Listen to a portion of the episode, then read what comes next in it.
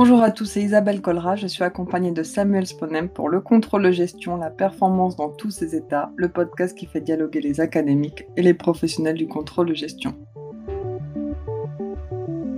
Nous recevons aujourd'hui Philippe Prudhomme et Anne Pesé pour échanger autour de l'héritage de Fayol. Philippe Prudhomme, vous êtes diplômé en sciences de gestion et en informatique de l'Université Paris-Dauphine.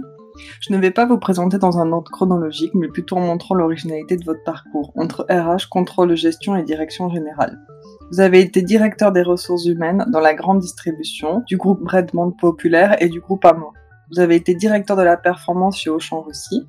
Vous avez également exercé des fonctions de direction générale pour les supermarchés Auchan Russie et pour Amaury Service.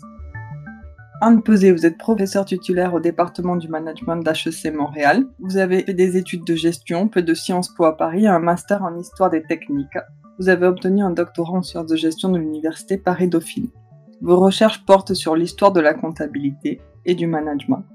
Ma première question est pour vous, Samuel. Henri Fayol se trouve dans la partie de l'ouvrage qui porte sur les précurseurs du contrôle de gestion. Qui sont-ils et quel a été leur rôle? Oui, merci Isabelle, bonjour. Le contrôle de gestion, il s'est construit à partir de pratiques d'entreprise. Certains professionnels ont écrit pour décrire et théoriser ces pratiques. Et l'ouvrage débute par ces professionnels devenus auteurs que nous avons appelés précurseurs. Donc les précurseurs, qui sont-ils? Sont des auteurs dont la pensée et les écrits ont eu une grande influence sur le contrôle de gestion, mais qui ne s'intéressaient pas au contrôle de gestion en tant que tel, puisque la discipline n'existait pas. Donc ils ont participé au développement d'un corpus de savoir qui va devenir plus tard le contrôle de gestion. Alors on a souligné durant le premier épisode que le contrôle de gestion avait deux objectifs, fournir des informations pour la prise de décision et participer au processus de management en assurant la convergence des buts dans l'organisation. Les précurseurs qu'on mentionne dans l'ouvrage s'inscrivent dans ces deux perspectives. D'abord Taylor, bien sûr, euh, une figure très importante du management et du contrôle de gestion, c'était un ingénieur qui a fait la promotion du management qu'on appelle scientifique, de la séparation entre la conception et l'exécution, de la division du travail, de sa parcellisation, et il a fait la promotion de la formalisation et de la standardisation du travail. Et sans formalisation, il n'y a pas de calcul des coûts possible. Il n'est pas non plus possible de calculer des écarts ou de mettre en évidence des écarts budgétaires, et donc de faire du contrôle. Son objectif, c'était, et là je le cite, de retirer le contrôle de l'atelier des mains des ouvriers pour le replacer complètement dans celle de la direction, faisant ainsi triompher le contrôle scientifique sur les règles de doigts mouillés. Taylor est donc évidemment un auteur majeur pour le contrôle. On a aussi considéré euh, comme précurseurs Church et Gantt, sont des ingénieurs aussi contemporains de Taylor, des théoriciens de l'organisation, mais ce qui nous intéresse particulièrement, c'est parce qu'ils ont innové dans le domaine du calcul des coûts en réfléchissant à ce qu'on appelle l'imputation rationnelle. Donc c'est une forme de calcul de coûts complet qui permet de prendre en compte les variations d'activité. Mais le contrôle de gestion, ce n'est pas juste le calcul de coûts, mais c'est aussi euh, les impacts que ces coûts ou que ces mesures ont sur les comportements. Et c'est dans ce cadre que l'on peut considérer qu'Henri Fayol et Marie Parker Follett sont des précurseurs du contrôle de gestion.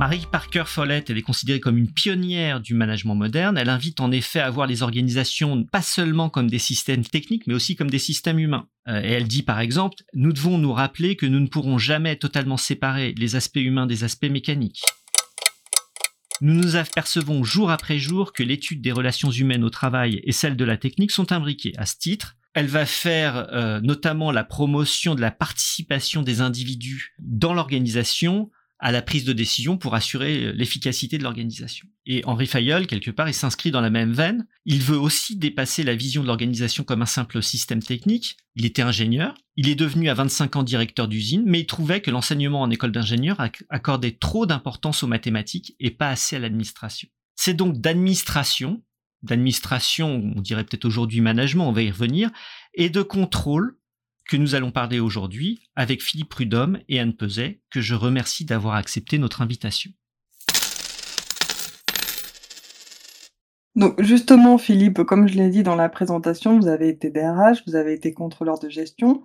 Vous pensez quand même que le, le contrôle de gestion doit servir la fonction RH quel lien faites-vous entre ces deux fonctions qui sont quand même centrales dans les entreprises? Bonjour Isabelle, effectivement, j'ai eu euh, cette chance de travailler à la fois au contrôle de gestion et à la fois à la DRH dans la même entreprise, qui est un élément de comparaison assez intéressant. Pour moi, les deux fonctions ont quand même un point euh, commun, c'est qu'elles vont regarder l'intérieur de l'entreprise, comment elle va fonctionner. Et chacune, elles vont avoir une échelle de temps assez commune qui est à la fois le court terme, à la fois le moyen terme, et voire un petit peu au-delà. Donc dire que le contrôle est au service des RH, je ne dirais pas ça. Elles sont par contre toutes les deux au service du manager, du dirigeant qui doit prendre les décisions. Et chaque dirigeant de business unit doit s'appuyer sur un contrôleur de gestion qui lui donne de la vision, qui lui donne les KPI pour prendre la bonne décision, et aussi sur ces RH qui vont lui dire on est au niveau, on a les compétences pour aller chercher les objectifs et les résultats. Donc c'est plus de la complémentarité que je verrais ou que j'ai vu dans mon expérience plutôt que quelqu'un au service de l'autre. Merci Philippe. Donc Anne, pour Fayol, administrer, c'est prévoir, organiser, commander, coordonner et contrôler. Est-ce qu'administrer finalement c'est faire du, contrôle de gestion? Et en quoi Fayol est-il un précurseur du management et du contrôle? Je pense que Fayol, quand même, la, doctrine de Fayol dépasse euh, le cadre euh, du contrôle de gestion à proprement parler, mais euh, l'intègre. Fayol, il a un point de vue de, comme l'a dit Samuel tout à l'heure, il a un point de vue de dirigeant d'entreprise, un point de vue d'ingénieur aussi, mais surtout un point de vue de dirigeant d'entreprise. Et quand on parle d'administration, c'est un peu cette idée-là c'est comme peut-être aujourd'hui on dirait gestion. En Amérique du Nord, on, on a euh, toujours cette notion d'administration. Hein. Nous, euh, le, diplôme ici euh, à HEC Montréal, le diplôme de premier cycle, c'est un baccalauréat en administration des affaires, hein. donc une licence en administration des affaires. Donc on a gardé ce, terme d'administration. On retrouve aussi ce terme-là, bah, par exemple dans les IAE en France, hein, administration des entreprises donc c'est plus pour moi une sorte de, synonyme peut-être de, la gestion et pas pas seulement du contrôle de gestion. Donc ça, englobe euh, euh, quand même les différentes fonctions de l'entreprise parce que au-delà du donc de, l'ancêtre du PODC là comme vous l'avez rappelé hein, le POCCC euh, Fayol Fayol travaille aussi sur les, fonctions de l'entreprise, hein, fonction technique, fonction commerciale, financière, etc. Euh, donc il voit l'entreprise comme tout. Euh, en revanche, effectivement, il donne euh, un peu un peu de la même manière que Taylor, qui n'est pas un théoricien du contrôle de gestion à, proprement parler, mais il va donner quand même des éléments qui vont permettre au contrôle de gestion de, se développer euh, dans le cadre de cette administration et en particulier donc le, POCCC, hein, prévoir, organiser, commander, coordonner, contrôler, qui recoupe quand même un certain nombre de fonctions du contrôle de gestion. Vous pourriez nous dire là un mot sur ce processus de PODC là dont vous parliez juste euh, juste avant? Alors le PODC, euh, c'est ce qu'on enseigne euh, en management, donc euh, planification, organisation, direction, contrôle, qui est un peu la, colonne vertébrale technique du management. Et donc bah, ici, là, en Amérique du Nord, en tout cas, quand on regarde des manuels de management, c'est le PODC qui constitue vraiment la, cette, cette, cette partie technique, le substrat technique du management qui par ailleurs est une discipline quand même un petit peu molle. Euh, là, le PODC, ça donne une espèce de structure. Euh, et donc, c'est effectivement là-dedans, il y a des éléments de contrôle de gestion parce que on peut lire le PODC sous l'angle du contrôle de gestion en disant, bah, voilà, il y a un plan, euh, il y a une organisation, donc une structure, euh, il y a de la direction. Bon, ça c'est peut-être un petit peu moins contrôle de gestion. Puis il y a du contrôle. Puis là, on fait la rétroaction vers la planification pour corriger les objectifs. Euh, donc, si on, on, peut avoir une lecture vraiment en termes de contrôle de gestion du PODC, en incluant les budgets, etc. En revanche, on peut aussi présenter le, le PODC comme vraiment un outil de management euh, sans la sans la la partie, sans l'outillage euh, du, contrôle de gestion. Alors, Philippe, pour, pour revenir à votre intervention, effectivement, souvent le contrôle de gestion euh, a pour fonction de raconter une histoire, comment, à travers les chiffres, il va, il va projeter comment nous en sommes arrivés là, pourquoi il est possible d'aller plus loin que la situation euh, actuelle à travers la projection des objectifs. Vous le disiez dans votre intervention, contrôle et management sont très liés. Mais au final, est-ce que les RH et le contrôle de gestion peuvent raconter la, même histoire? Est-ce qu'ils travaillent et est-ce qu'ils arrivent à travailler toujours ensemble? Ils vont raconter la même histoire, mais chacun va raconter sa phase de l'histoire, sachant que l'objectif reste bien évidemment commun, c'est euh, la construction de l'avenir de l'entreprise et de la performance de l'entreprise. Évidemment, dans la partie RH, il y aura peut-être une dimension humaine un peu plus complexe, un peu plus difficile à, à appréhender et qui va demander peut-être un peu plus de temps, un peu plus de temps.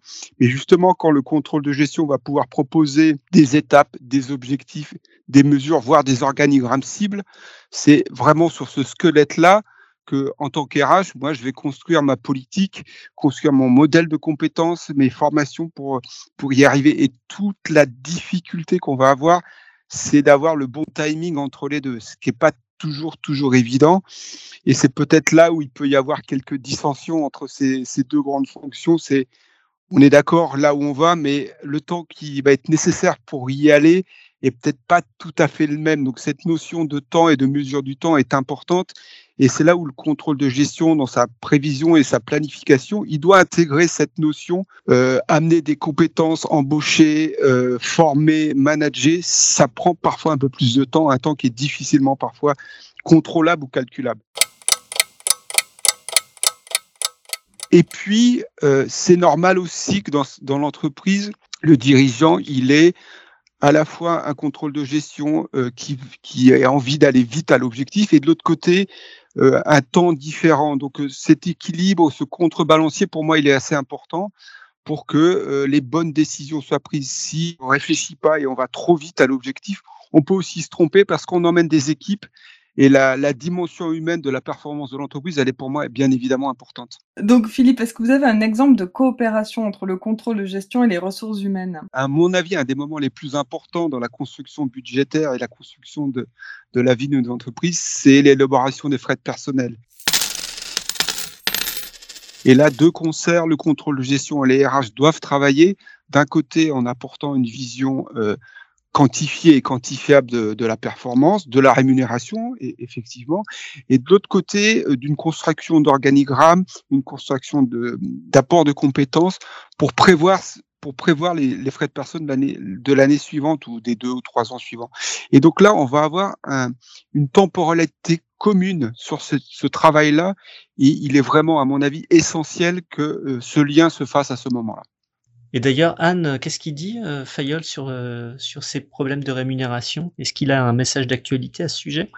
Bah, sur, euh, en fait, l'intérêt de Fayol, c'est que précisément, lui, il, il, fait pas à cette époque-là, il fait pas la distinction entre euh, contrôle gestion, RH. Euh, donc, euh, il, il, amène, il amène différents principes. Et parmi les principes, il y a la rémunération équitable, par exemple, ou, comme je l'ai dit tout à l'heure, la stabilité du personnel. Donc, ce qui montre bien qu'on est dans des sur des temporalités un petit peu plus longues. C'est-à-dire que si je veux quelque, si je veux que le soit stable et que la rémunération soit équitable, c'est certainement pas pour être dans le très court terme, c'est bien pour être dans du plus long terme. Donc justement, Anne, que peut nous dire Fayol? Donc il nous dit qu'il faut prévoir.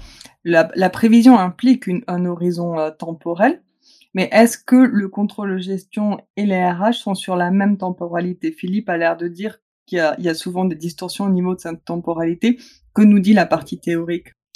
Alors, Fayol, je dirais, sur ces questions-là, euh, je, dirais qu'il y, a deux éléments. Si on reprend euh, donc le, PODC, là, dans la formule actuelle, c'est l'articulation, en fait, entre la planification qui, est, qui, va se dérouler plutôt à long terme, un long terme à la mesure de l'entreprise, c'est-à-dire que c'est pas, ça peut être quelques années seulement, euh, mais, mais c'est l'articulation, par exemple, entre la planification et l'organisation qui intègre la dimension humaine aussi, parce que tout à l'heure j'ai parlé des structures, mais là on intègre aussi dans l'organisation la dimension humaine, la direction, qui est aussi un peu la, le fait de mettre tout ça en musique. Et donc c'est cette articulation-là, au travers du PODC, on a une articulation des horizons temporels euh, depuis, si on prend le vocabulaire d'aujourd'hui, là, euh, depuis le plan jusqu'au budget, euh, aux, écarts, donc des horizons de temps de plus en plus réduit. Par ailleurs, deuxième élément de réponse, Fayol, donc bien sûr c'est un peu le, père du, PODC, mais il a aussi toute une réflexion, c'est ça que recouvre aussi la notion d'administration, c'est toute une réflexion sur la gestion du personnel. On va pas parler, à l'époque on parlera pas de ressources humaines bien sûr, mais sur la gestion du, du personnel et en particulier, alors chez Fayol, parce que chez Fayol, bah, il y a le PODC, il y a les fonctions, il y a, mais il y a aussi les 14 principes. Alors je vais pas citer les 14 principes de Fayol, mais euh, dans les principes de Fayol, il y a par exemple la stabilité du personnel, euh, l'union du personnel. Euh, il y a aussi la hiérarchie des relations, la discipline, l'unité de commandement. Donc ce sont des éléments qui sont qui, qui, qui sont plus des éléments de de, de, de, de gestion du personnel, même si bien sûr là on est au début du XXe siècle, donc faut remettre un peu ça en contexte. Mais donc Fayol prend aussi euh, beaucoup en compte cette dimension là. Et aujourd'hui, Philippe, est-ce qu'il y a des évolutions en contrôle de gestion en lien avec les ressources humaines. Finalement, est-ce que le contrôle de gestion sociale existe? Ou est-ce que c'est quelque chose dont tout le monde parle mais personne ne l'a jamais vraiment vu? Est-ce que vous, vous l'avez approché de, plus près en, ayant les deux fonctions? Euh, Non, je pense que c'est une dimension du contrôle de gestion qui doit exister.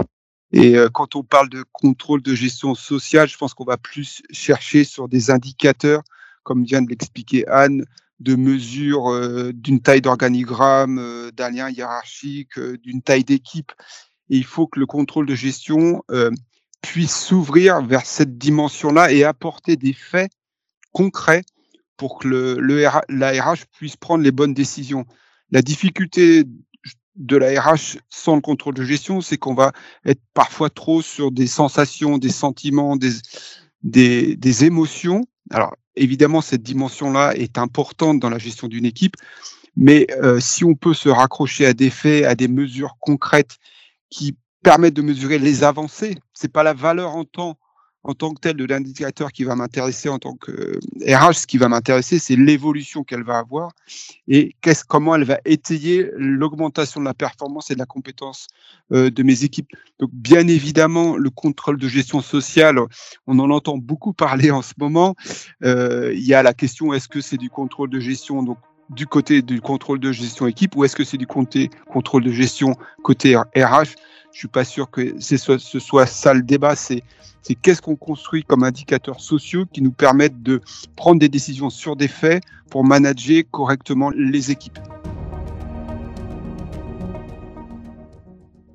Il y a une nouvelle dimension qui est quand même apparue, et je crois qu'il ne faut pas la négliger, c'est euh, par rapport à l'époque euh, de Fayol, c'est la montée en puissance des représentants du personnel et euh, des, responsabilités qu'ont les représentants du personnel. Et une de nos fonction euh, en tant que DRH, c'est d'expliquer les choses aux représentants du personnel. Et la loi nous oblige aussi à fournir un certain nombre de, documents et d'informations. Et c'est peut-être aussi à partir de ce moment-là que le contrôle de gestion sociale est devenu un terme un peu plus usité dans les, dans les entreprises parce qu'il y avait besoin d'abreuver les représentants du personnel pour leur expliquer où on allait. Mais ça montre bien que finalement, pour expliquer le fonctionnement d'une entreprise, il y a besoin d'indicateurs et il y a besoin aussi d'humains de, de l'autre côté.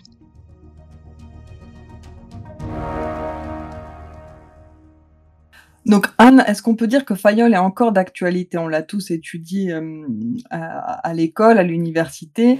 Il fait un peu figure de, vieux monsieur euh, du management aujourd'hui. Est-ce que ces enseignements sont encore pertinents et qu'est-ce qu'il peut nous dire aujourd'hui?